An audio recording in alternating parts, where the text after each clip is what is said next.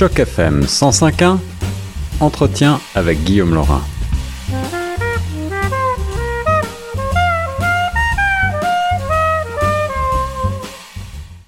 On est de retour sur les ondes de choc FM 105.1, la radio francophone de Toronto, avec notre spécialiste du monde économique et financier, Prime Niamoya, qui cette semaine pour vous, chers auditeurs, s'est penché sur euh, un nouvel ouvrage qui est paru euh, aux éditions euh, Norton Company en 2020, Lessons for a Post-Pandemic World, 10 leçons pour un monde post-pandémique. C'est un livre de Farid Zakaria, un auteur bien connu de la chaîne CNN, chroniqueur de géopolitique et spécialiste euh, de ce domaine. Euh, Prime, bonjour. Bonjour Guillaume. Ravi de t'accueillir, Prime. Alors, euh, tu t'es penché depuis plusieurs semaines maintenant sur ce bel ouvrage de Farid Zakaria. Veux-tu tout d'abord nous expliquer ton choix et, pourquoi Farid Zakaria est un auteur que tu suis de près? Écoute, je je suis, disons, un fan de Farid Zakaria depuis quelques années déjà, puisque je le suis régulièrement dans ses chroniques euh, à la CNN. Et je trouve, euh, en ce qui me concerne, ses idées absolument pertinentes et percutantes d'ailleurs, parce que il arrive vraiment à synthétiser les, la complexité du monde et le transmettre avec euh, clarté à ses téléspectateurs. Donc voilà, j'ai lu ce livre euh, Comment envoyer un ami, sachant que je suis un fan de Farid Zakaria, et je l'ai lu pendant une semaine et j'en ai tiré aussi un compte rendu. Et les dix leçons pour un monde post-pandémique me paraît absolument indispensable à lire pour ceux qui veulent comprendre comment le monde de demain pourrait fonctionner. Et je dis tout de suite que il n'y a pas qu'une solution, il propose plusieurs solutions. Mais ce qui est intéressant en effet dans ce dans cet ouvrage dont tu as fait un excellent compte rendu, dont on partagera peut-être quelques extraits sur le site internet de Choc FM, euh, l'ouvrage commence par euh, la célèbre citation de, de Lénine sur l'accélération euh, de l'histoire, et c'est un ouvrage qui semble justement euh, ne pas réagir trop à chaud sur des événements très contemporains, hein, la pandémie du Covid-19, mais puiser plutôt des leçons dans le passé, dans l'histoire, c'est bien ça? Absolument. Alors, parlant de Lénine, il y a cette phrase magnifique qui m'a frappé, bien sûr, où, il dit il y a des décennies où rien ne se passe, et tout d'un coup, des semaines qui valent des décennies. Donc, comme tu le dis si bien, une accélération de l'histoire. La Covid-19, cette, euh, euh, ce virus microscopique a complètement chamboulé euh, le, système économique et politique du monde. Ouais, ouais.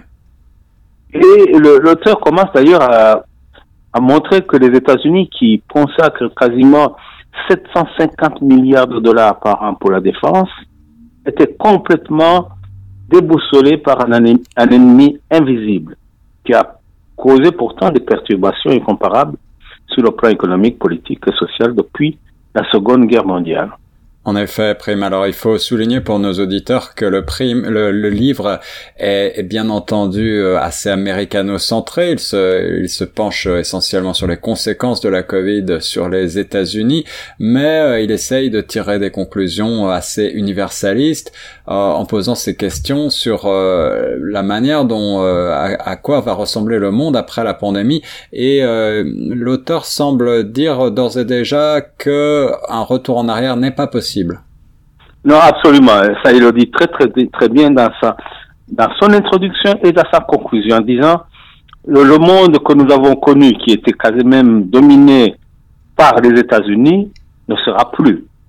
Donc, euh, il, il dit d'ailleurs en conclusion, il dit, dans ce monde post-pandémie, rien n'est écrit d'avance, car il existe plusieurs futurs possibles devant nous. En effet. Et là, en cela, il rejoint euh, le, Dominique Strauss-Kahn que nous avions commenté il y a quelques semaines déjà, dans l'être, l'avoir et le pouvoir dans la crise. Parce que que dit, que disait Dominique Strauss-Kahn? Il disait entre autres, voilà, il y a un nouveau paradigme, changement de la fin entre les États-Unis entre les États qu'est l'équilibre géopolitique? Le monde, la Chine n'est plus en situation d'exercer un leadership mondial, mais il n'est pas non plus certain que les États-Unis soient, en soient encore capables. Eh oui. En effet, ni, ni l'Europe, ni la vieille Europe, bien entendu, même si elle a continue à, à avoir un, un, rôle euh, important. Euh, et, et c'est finalement la conclusion euh, un petit peu euh, positive et encourageante de cette analyse très fouillée, c'est que euh, le multilatéralisme est la solution et en quelque sorte, on a déjà commencé cette euh, ce partage et ce travail à plusieurs États qu'ils le veulent ou non, même si euh, certaines tensions demeurent. Absolument. D'ailleurs, euh, euh, on le voit avec la nouvelle administration américaine de Biden, que la coopération multilatérale est de nouveau sur la scène et remise en valeur, alors qu'on sait que le président Trump avait mis en veilleuse cette fameuse coopération. En commençant d'ailleurs par l'OMS, puisqu'on parle de la COVID-19. Oui. Donc là, les États-Unis retournent et ont manifesté la volonté d'appuyer l'OMS, mais également d'autres institutions internationales comme l'Office, l'OMC, l'Office mondial du commerce, etc. Le CDE, puisque Yellen, dans une tribune hier dans le New York Times, disait qu'il euh, attachait beaucoup d'importance à travailler avec les alliés surtout en ce qui concerne la fiscalité internationale. Alors j'ai l'impression que à lire ton compte rendu du livre de Farid Zakaria, euh, il n'y a pas de euh, prise de parti politique à proprement parler, mais on voit euh, dans les leçons qu'il donne, donc dans ces dix leçons pour un monde post-pandémique, une critique quand même en creux de la gestion du gouvernement Trump de la crise de la Covid-19. Oui, euh, en réalité, c'était oh, c'était même une critique assez sévère de l'administration Trump. Et il est, on peut lire, on peut lire entre les lignes qu'il est manifestement pro Biden. Mm-hmm.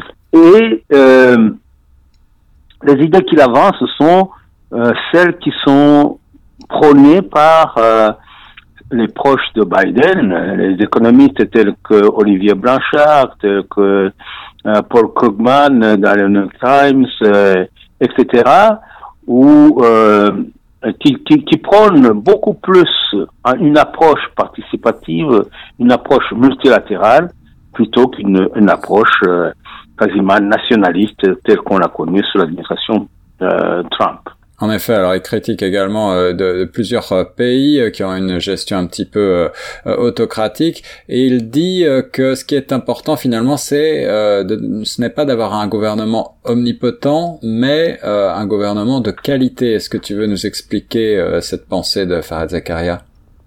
Oui, absolument. Bon, d'ailleurs, il parle de, de la situation d'ailleurs de, de la Covid-19 en, se référant à un rapport de, de l'université de John Hopkins, le Global Health Security Index, où les États-Unis avaient été classés en 2019 premier sur six catégories. D'ailleurs, la prévention, première détection et, robustesse des systèmes de santé, conformité aux normes internationales. Et le constat en mars 2020 c'est que ces avantages ressemblent plutôt à une facétie cruelle face à la manière dont l'administration euh, Trump avait réagi au COVID, euh, à la COVID-19. Donc, il dit aussi que euh, l'Amérique est quand même en train de avait montré certaines faiblesses. Et il cite d'ailleurs certains économistes tels que John Galbraith, que tu as certainement mhm. connu, et qui était extrêmement critique. Il était un démocrate, un pro-démocrate depuis Roosevelt. Et c'est lui qui disait que la nation américaine est affligée d'une opulence privée et de misère noire publique. Private opulence and public squalor. C'est bien ça. Donc c'est le défi euh, de la montée des inégalités qui est euh, au cœur de cet ouvrage également. Alors, il, cite également un autre euh, penseur contemporain, celui-là, Francis Fukuyama, qui décrit le système américain comme une sorte de vétocratie. Veto, comme, dans lequel chaque initiative positive peut être bloquée à tous les niveaux de décision. Ah oui, par, par des, sous-entendu par des, par des lobbies ou par des, par des groupes de pression. Absolument. Alors, il dit, en conclusion, pendant longtemps, l'Amérique a servi de modèle.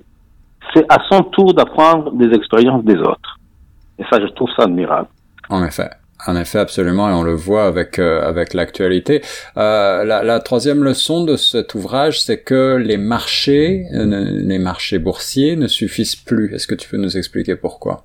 Oui, il dit oui. Bon, euh, et là, bon, il rejoint la plupart des critiques de, de tenants du des marchés parfaits, tels qu'on l'a connu dans l'école classique, que en, partant du fait que le système, par exemple, de santé américain, qui est vaste, complexe et coûteux, répond quand même assez bien aux stimuli du marché, mais ce n'est pas suffisant. Et en disant que euh, il cite également un autre capitaliste investisseur de Silicon Valley qui affirme que le but de toute entreprise est de parvenir à avoir un monopole pour son produit ou service. Alors, il s'ensuit, bien sûr, que les, les, entreprises qui réussissent doivent éliminer d'abord la compétition. Mm-hmm. D'où l'apparente contradiction. Comment concilier les marchés ouverts avec un État fort? Alors, il se réfère au modèle danois, au modèle nordique en général, oui. le modèle danois de flexi-sécurité, qui semble être l'exemple à suivre dans la mesure où les marchés sont néanmoins euh, soutenus par la puissance publique. Par exemple, pour ce qui concerne la régulation du marché de l'emploi. En effet. Alors, ce, qui est, ce, qui est, ce, qui est, bien, c'est dans cet ouvrage de Farid Zakaria, c'est en effet que il euh, centre son analyse sur les États-Unis, mais il puise euh, dans, dans ses exemples euh, différents systèmes économiques qui existent un petit peu partout dans le monde. Absolument. Il cite également Singapour en, disant que le Singapour est quand même considéré comme le modèle. Ouais d'un État qui est quand même bien géré, qui a répondu de manière très positive à la, à la, à la pandémie de la COVID-19. Euh, bien entendu, une des leçons qu'il euh, qu'il euh, souligne, c'est que le public devrait écouter les experts et les experts devraient aussi écouter le public. Là, on, on c'est des choses que l'on connaît évidemment, qu'on a pu encore une fois observer avec cette défiance parfois face à la science qui a posé beaucoup de, de, problèmes ces derniers ces derniers mois pendant la pandémie. mais ce que je voulais revenir avec toi, c'était la question de la révolution euh, numérique qui est peut-être un point euh, bien sûr qu'on vit en ce moment tous, mais euh, dont on a peu conscience de l'ampleur. Pourquoi est-ce que cette révolution va changer nos vies d'après Farid Zakari après Oui, la révolution numérique pour lui va créer un nouveau monde où il y aura de plus en plus peu de distinction entre le monde digital et le monde réel et l'économie réelle. Donc si elle avance à pas de géant, cette révolution comporte également des inconvénients, comme l'invasion dans la vie privée. Mhm. Et il souligne que nul domaine n'a été aussi impacté que la médecine qui sera durablement affectée dans le futur par les progrès de l'intelligence artificielle. Mais il prévient l'intelligence artificielle pourrait dominer non seulement le monde, mais également les hommes. Ça, c'est très important. Et il, cite également Keynes qui avait noté il y a des années, des décennies auparavant, que le problème avec les révolutions technologiques qui détruisent les emplois sera de trouver un sens à la vie. Si tu ne peux euh, travailler que pendant quelques, quelques heures, par exemple, par semaine, qu'est-ce que tu fais du reste? Oui, en effet, c'est un, un problème qui paraît un luxe, mais qui peut euh, devenir euh, rapidement, avec les transformations numériques, euh, un problème bien réel pour nos sociétés développées. une autre leçon qu'il tire de cette crise, et qui est une analyse dont on a déjà parlé, malheureusement, qui est un corollaire, c'est la montée, on en parlait tout à l'heure déjà, de, des inégalités. L'inégalité euh, risque d'être encore pire.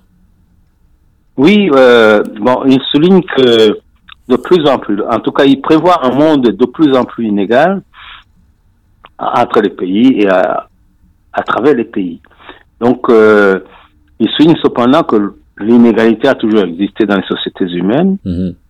mais ce n'est que récemment que le phénomène est devenu plus pernicieux. Donc, euh, il ajoute que les différences entre les pays pauvres et les pays riches seront à l'avenir accentuées par les disparités des systèmes de santé. Et il analyse également les entreprises dominantes du GAFA qui ont pu créer des positions monopolistiques. En effet, on en a, on en a souvent parlé dans, dans cette chronique notamment, et il donne des chiffres, euh, euh bien sûr, surtout pour les États-Unis, des chiffres de disparité des richesses actuellement qui restent euh, assez euh, incroyables. Mmh, oui, absolument. Par exemple, 10% de la population les plus riches du pays, aux États-Unis, détiennent 70% des richesses. Eh oui. Dans les immeubles, les actions, les obligations, etc. Tout ce qui est, tout ce qui est patrimoine. Alors que dans le même temps, 50% des plus pauvres en détiennent 1,5%. Donc, c'est un réel problème.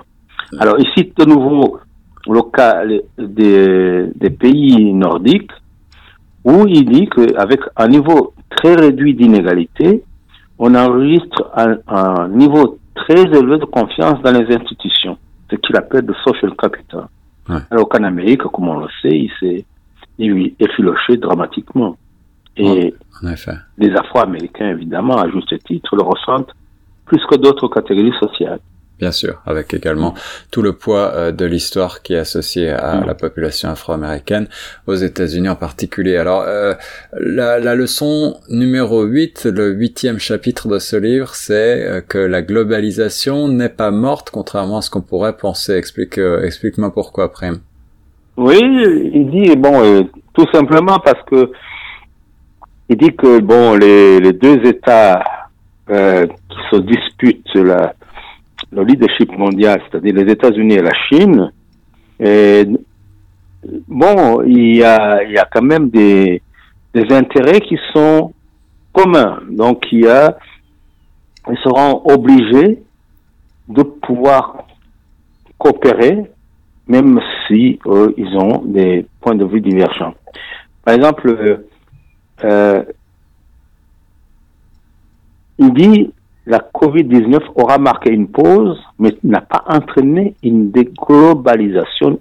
L'Amérique et probablement l'Europe de l'Ouest va rediriger les industries stratégiques de la Chine vers le Mexique, entre autres, pour pouvoir prendre avantage du coût élevé de la main-d'œuvre. Parce qu'il ne faut pas perdre de vue que la globalisation repose sur le principe incontournable de l'avantage comparatif. C'est ça. Mais malgré tout, il, souligne que les, les économies américaines et chinoises sont aujourd'hui à ce point euh, interdépendantes et imbriquées que malgré une situation un petit peu de, guerre froide, euh, c'est la, la, la, politique réaliste qui risque de dominer, qui devrait, qui devrait prendre le pas sur, euh, sur une vraie guerre commerciale. Et puis il y a un, autre aspect très important, même si les États-Unis doivent prévoit de rediriger les industries ailleurs au Mexique ou au Vietnam euh, ou en Inde, il n'arrête pas moins vrai que le marché américain, euh, le marché chinois est de loin le plus prometteur. Donc personne, aucune entreprise ne peut euh, songer à, se, voir fermer le marché chinois. Eh oui, ne, ne serait-ce que par sa taille, bien entendu. Oui, absolument. Alors, euh, la, la, neuvième leçon de son essai, c'est euh, The world is becoming bipolar. Le monde est devenu euh, bipolaire. Pourquoi, d'après Farid Zakaria, est-il bipolaire aujourd'hui, davantage qu'hier?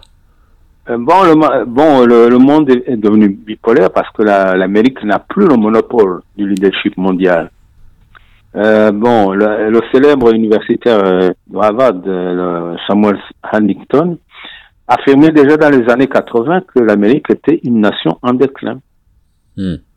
Bon, la guerre de l'Irak, euh, la crise financière euh, de 2008, euh, Et, et puis la Covid aujourd'hui euh, constitue les différentes étapes du déclin de l'Amérique, d'après lui. Ouais, ouais. Et il dit, alors il, a, il cite quelque chose de, de, de très intéressant, l'Amérique a de plus en plus de mal à se faire obéir, comme auparavant, par des puissances mineures comme la Turquie. Naguère son fidèle allié. Eh oui. C'est tout dire. Alors, malgré tout, cet ouvrage cherche à, cet ouvrage cherche à tirer euh, des, leçons, comme tu l'as si bien présenté, euh, à nous demander aussi à quoi ressemblera euh, demain et, quelles sont les, conclusions finalement, les grandes conclusions de Farid Zakaria à ce sujet, Prime? Est-ce que tu as le sentiment euh, à la lecture de cet ouvrage que ce, ce virus qui euh, que personne ne pouvait dont personne ne pouvait imaginer les implications notamment sur euh, sur les économies internationales. Euh, est-ce que il pense que cela va définitivement changer le monde et, pour le mieux pour le pire qu'est-ce que qu'est-ce qu'il dit sur ce sujet? Ah, là il est quand même assez prudent parce qu'il dit euh, euh, dans ce monde post-pandémie rien n'est écrit d'avance car il existe plusieurs futurs possibles devant nous. Parce que nous avons devant nous plusieurs choix. Alors pour lui, la coopération entre les hommes a toujours été un des traits fondamentaux qui a permis la survie de l'espèce humaine au cours des millénaires. Il estime qu'il n'en serait pas différent aujourd'hui. Et donc, une nouvelle fois, il, euh, il met en avant le principe du multilatéralisme et de la coopération entre les États. Absolument. Et il cite abondamment d'ailleurs euh, euh, les personnages de, l'histoire qui, euh, qui étaient des grands réalistes, mais aussi, de grands, aussi des idéalistes, comme Roosevelt, Churchill, Truman, Monet, mhm. qui ont fait preuve d'un idéalisme dans certaines circonstances, certaines circonstances, notamment lors de la construction d'un monde de coopération multilatérale. Donc, euh, ceci signifie que euh, l'émergence de la Chine dans son, dans son nouvel ordre économique mondial sera constituée par deux grands pôles, les États-Unis et la Chine, bien sûr. Et bien sûr qu'il y a, on ne peut, la Chine est devenue un rival de premier ordre dans de nombreux domaines, qu'elle ne peut plus accepter une relance de l'hégémonie américaine une situation de statu quo ante. Mhm. Et il dit, il ajoute, l'Europe, malgré des prédictions de, de, déclin, pourrait sortir de la crise plus forte que et, plus unie et continuer à jouer un rôle non négligeable sur la scène mondiale. En cela, il rejoint d'ailleurs les conclusions de, de ministre, de ministre que nous avions commenté il y a quelques semaines. En effet, en effet, Prime. Alors euh, voilà une conclusion euh, en forme euh, assez optimiste. cette conclusion de dire que finalement rien n'est écrit, même si la pandémie de la Covid-19 a complètement secoué toutes nos certitudes. Euh, le monde euh, d'hier ne pourra pas continuer après la crise, il devra changer, mais on ne sait pas encore euh, sous quelle forme on le vivra. Merci beaucoup en tout cas Prime d'avoir offert aux auditeurs de Choc FM ce beau compte-rendu de ce dernier livre de l'essayiste Farid Zakaria, 10 enseignements donc sur la pandémie, la Covid-19 et on se retrouve très bientôt sur les ondes de choc FM. C'est moi qui te remercie, Guillaume. Et d'ailleurs, je dis, j'ajoute que il conclut en disant la coopération peut changer le monde. C'est une question de bon sens. Voilà. Une question de bon sens, euh, pourvu que cet auteur soit entendu. Merci beaucoup, Prem Moya. À, à bientôt, Guillaume.